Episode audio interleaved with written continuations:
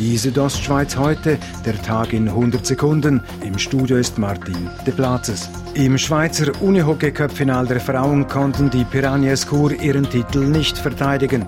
Die Churerinnen unterlagen gegen die Kloten Dirtelkon Jets mit 2 zu 4. Die Piranha-Kapitänin Seraina Ulber. Schlussendlich von uns ist einfach viel zu wenig gekommen. Ich finde, mit so einer Leistung hast du den Göpsig nicht verdient.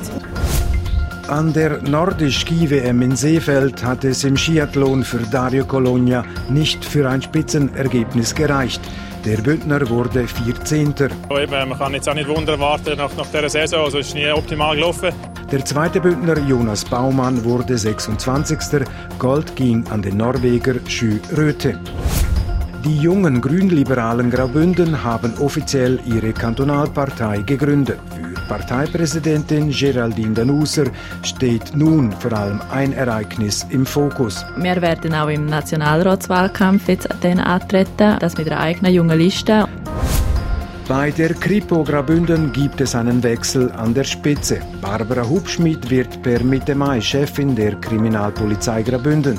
Sie folgt auf Gianfranco Albertini, der seinerseits die Funktion des hauptamtlichen Vizekommandanten übernimmt. Die personellen Mutationen sind Teil einer neuen Kommandostruktur, die Kommandant Walter Schlegel per 15. Mai in Kraft setzt. Diese Ostschweiz heute, der Tag in 100 Sekunden, auch als Podcast erhältlich.